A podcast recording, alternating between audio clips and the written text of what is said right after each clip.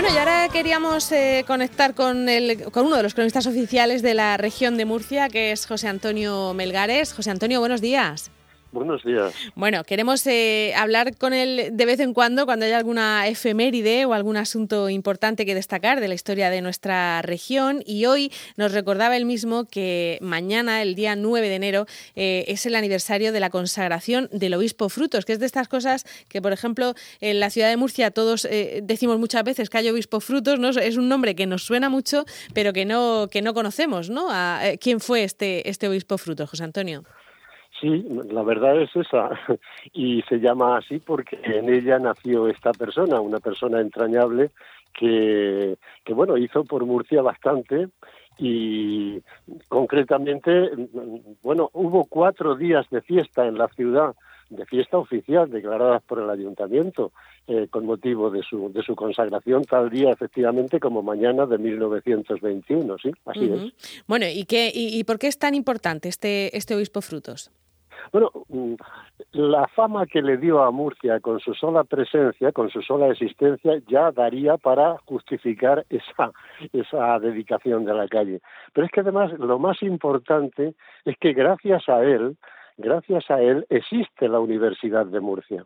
La Universidad de Murcia, eh, que se crea en el año 1915, que no acaba de, salir adelante, una sola facultad, la de Derecho, eh, se piden otras facultades como la de Filosofía, eh, Ciencias Químicas, incluso de Farmacia, pero aquello no cuaja.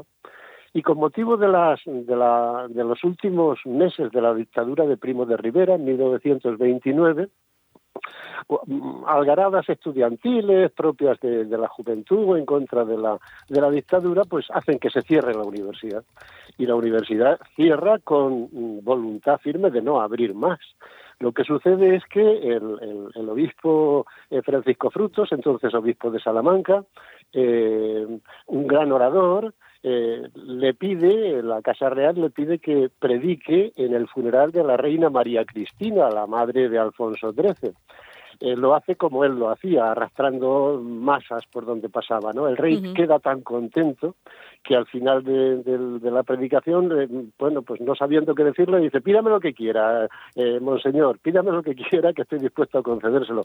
Y él simplemente le dijo, majestad, lo que únicamente le sugiero es que se preocupe porque no desaparezca la Universidad de Murcia. Y aquí la tenemos, 100 años después. Bueno, y era un hombre además que, que empezó eh, colaborando con el diario La Verdad, ¿no? Tenemos ahí un puntito de, de algo en común por, por aquello del periodismo. Efectivamente, fue uno de los fundadores en el año 1903 y luego durante su bueno, durante su carrera, durante sus primeros años de carrera, porque él enseguida se marcha a Toledo, pero durante sus primeros años sacerdotales en Murcia, pues eh, trabaja como redactor de la misma.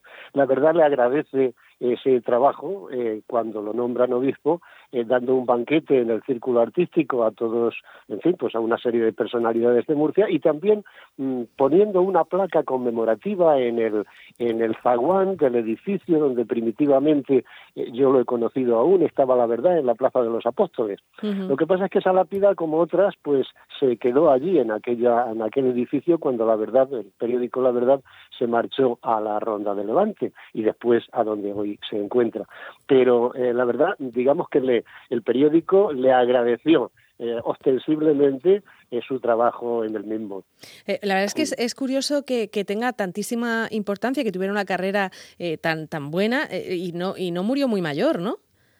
Bueno, eso, esa es otra. Efectivamente fue el obispo más joven de España. Con 36 años ya era obispo. Con 36. Se le nombra obispo de Jaca.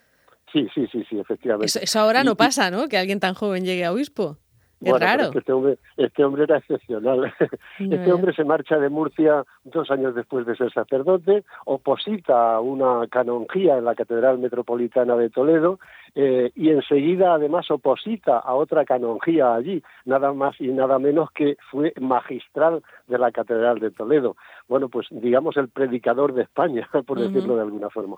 Y allí es donde es conocido por el nuncio, el nuncio Francesco Ragonesi, que es quien le nombra obispo de Jaca, y que por hoy, por hoy hace 100 años, llegó a Murcia en olor de multitudes, acompañado del obispo, del arzobispo de Madrid, Prudencio Melo Alcalde, fueron a esperarlo las autoridades, eh, mucha gente de la ciudad, vino en coche de caballos, que por cierto le prestó una empresa funeraria al alcalde, porque el ayuntamiento no tenía caballos, y se dirigieron al, Palacio Episcopal, donde les recibió el, el obispo Vicente Arias Salga, Vicente eh, Salgado, Alonso Salgado, y allí se alojó. Esta, por esta noche hubo una gran velada literaria en la ciudad, eh, en el barrio de Santa Eulalia, de donde él era eh, hubo eh, un adorno especial de luces, de flores, de arcos triunfales y, bueno, mañana, pues mañana fue la gran, el gran momento. Pero eso, él tuvo una vida, digamos, de gloria, pero eh, cogió una pulmonía en Salamanca, concretamente en la estación de Salamanca, y eso lo llevó a la tumba. Pero digamos que murió en acto de servicio, porque él iba a Salamanca con mucha, perdón, iba de Salamanca a Madrid con mucha frecuencia, porque además era diputado a Cortes por la provincia de Zaragoza. este señor era, era todo. Era todo. era todo. y jovencísimo, jovencísimo. Sí, sí, sí. ¿eh? jovencísimo. sí porque pues, murió con, con 45, ¿no? Todo esto que, que cuentas de la pulmonía fue con 45 años. Sí, sí, sí, efectivamente. Él va con mucha frecuencia a Madrid. Él, le, la, digamos, lo que entonces era la Conferencia Episcopal Española, que era la Conferencia de Metropolitanos, eh, le encarga negociar con el ministro de Justicia la suspensión de, la paga del clero eh, durante la República. Y en uno de esos viajes, a la vuelta, lo esperan los curas de Salamanca entusiasmados con su gestión en la estación. Le hace, esto le hace permanecer en la estación eh, pues más tiempo de lo debido, y allí es donde pilla la pulmonía que, se lo lleva a la tumba y está enterrado en Salamanca. Madre mía.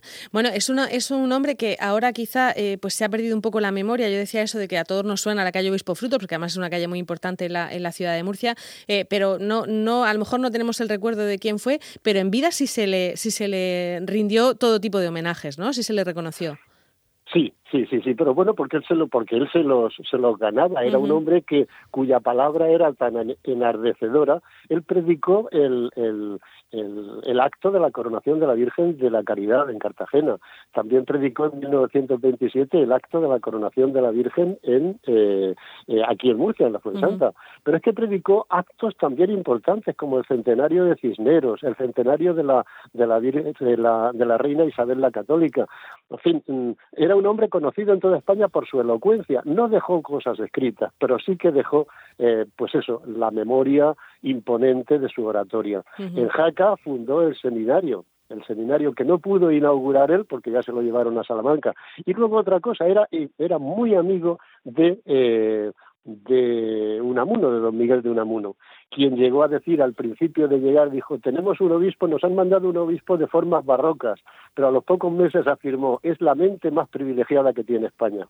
Madre mía, la verdad es que sí, fíjate, si, si este hombre hubiera vivido en tiempos de televisión y de radio, hubiera sido una celebridad, ¿no? Sí. Con ese carisma, claro, hubiera sido una, una celebridad total. Bueno, pues ya conocemos un poquito mejor a este a esta persona, iba a decir personaje, pero no, es una persona, el obispo Frutos, que, que eh, por lo que dices, a pesar de no tener, eh, de no ser obispo de la diócesis de Cartagena, de no tener el cargo aquí, siguió visitando Murcia, vino a, todas esas eh, ceremonias que comentabas.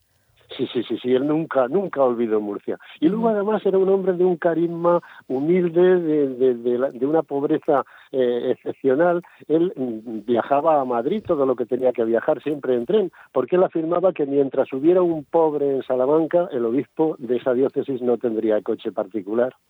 Fíjate, y, iba en tren con lo que es el tren ahora de Murcia a Madrid en esa época, a saber cómo, bueno, de Murcia a Madrid, de Madrid a cualquier sitio en esa época era más complicado viajar en tren. Muchas horas, muchas horas. De hecho, el ayuntamiento de Jaca eh, no se hizo presente en la consagración pues por las dificultades que tenía venir desde allí hasta aquí, ¿no? Y delegó en el ayuntamiento de Murcia para eh, hacer, en fin, para hacerse presente en el acto de la, de la consagración. Bueno, pues tal día como mañana se cumplen 100 de esa consagración del obispo Frutos, de Francisco Frutos Valiente, que fue eh, pues esta persona tan inteligente, carismática y con tan buena oratoria que por desgracia nos, eh, nos dejó joven. José Antonio Melgares, muchísimas gracias. Gracias a vosotros por haceros eco de esta efemérides. Venga, hasta otro día. Hasta otro día, buenos días.